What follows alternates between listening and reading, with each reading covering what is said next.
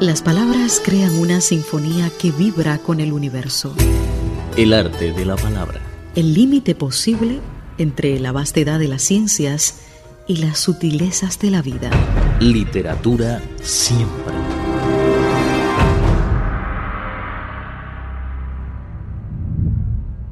Hola, estimados oyentes, bienvenidos y gracias por escuchar esta nueva edición de nuestro programa El Arte de la Palabra. Soy José María Rodero y es un placer saludaros de nuevo. spa.cri.com.cn Opiniones y sugerencias spa.cri.com.cn El arte de compartir y conocer. Literatura siempre. Sentir y conocer la literatura. El arte de la palabra. Literatura siempre.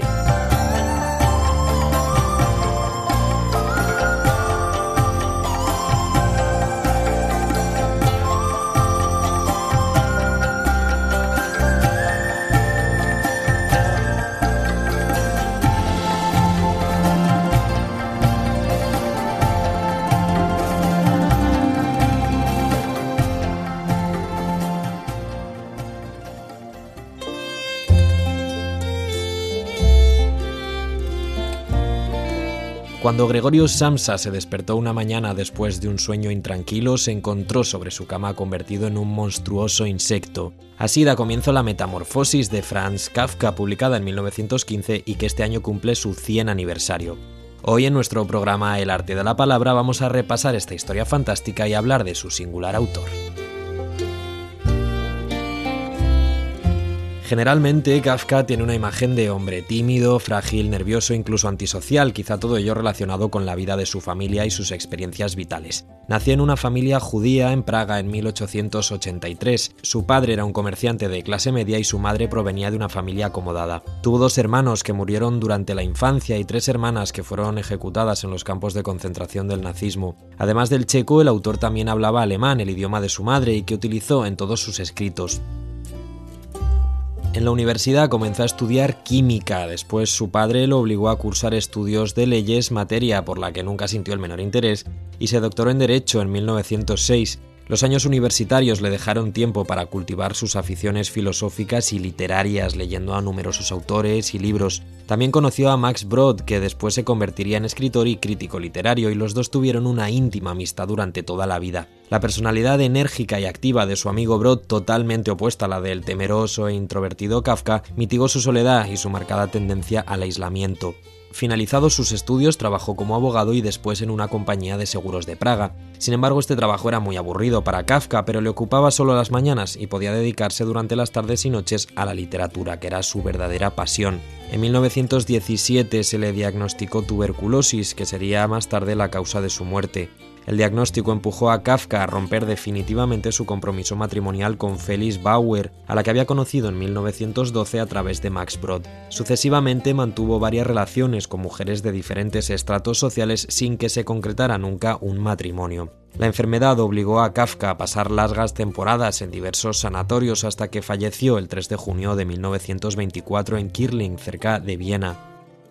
En cierto sentido, la figura tiránica y controladora de su padre y los amores frustrados hicieron que Kafka fuese una persona muy introvertida y melancólica, aunque poseía una inteligencia y un ingenio sobresalientes. Tal vez la combinación de estos factores hizo que el escritor creara las más originales e interesantes obras de la literatura contemporánea.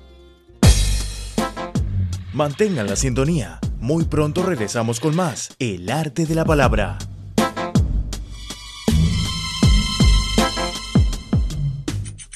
El arte de la palabra.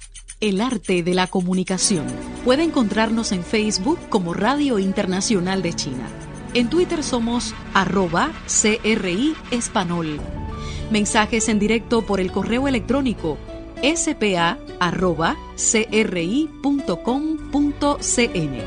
Repito, spa.cri.com.cn, incluyendo en el asunto para el arte de la palabra. Sugerencias y opiniones por el correo tradicional.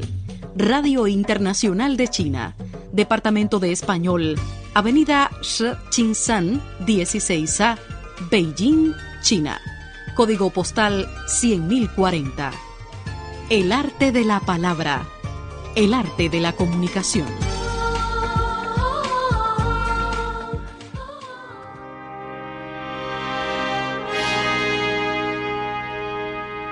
El arte de la palabra y la reflexión.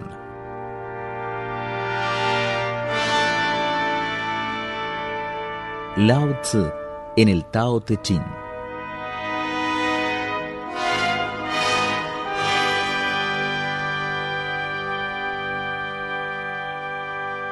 Inclínate y estarás completo. Cúrvate y serás enderezado. Mantente vacío y serás llenado. Envejece y serás renovado. Si tienes poco, ganarás. Si tienes mucho, estarás confuso. Por ello, el sabio abraza la unidad y se convierte en modelo de todo cuanto se halla bajo el cielo. No se vanagloria y por eso brilla. No se justifica y por eso es conocido. No proclama sus capacidades y por ello merece confianza. No exhibe sus logros y por eso permanece. No rivaliza con nadie y por ello nadie compite con él. Ciertamente no son palabras vanas el antiguo dicho, inclínate y estarás completo. Más aún, si has alcanzado realmente la plenitud, todas las cosas acudirán en tropel a ti. Lao Tzu, Tao Te Ching.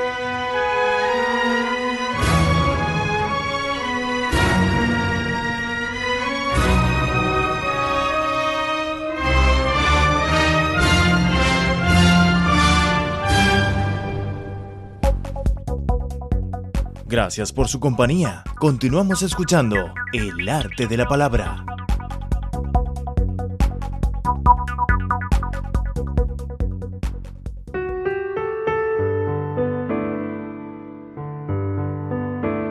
A pesar de la enfermedad, Franz Kafka se dedicó intensamente a la literatura. Sin embargo, ordenó a su íntimo amigo y consejero literario Max Brod que quemara todos sus manuscritos tras su muerte. Max obviamente desobedeció y así la mayoría de sus obras pudieron ser publicadas después del fallecimiento del escritor. Dicen que solo tardó 21 días en escribir La Metamorfosis en 1912, aunque finalmente se publicó en 1915.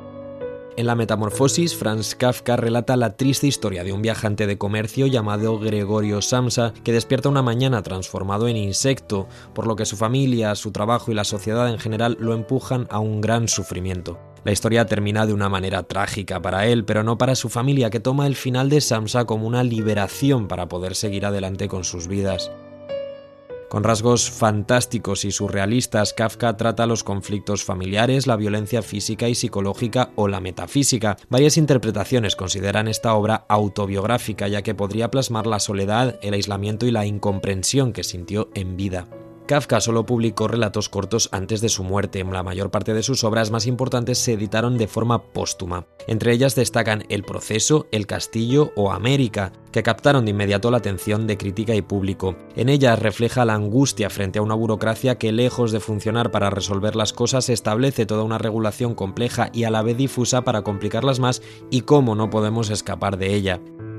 La Metamorfosis es considerada una de las obras cumbre de la literatura universal. Incluso muchos grandes escritores como Vladimir Nabokov, Jorge Luis Borges y Juan Carlos Onetti, entre otros, crearon historias sobre Gregorio Samsa, protagonista de la obra.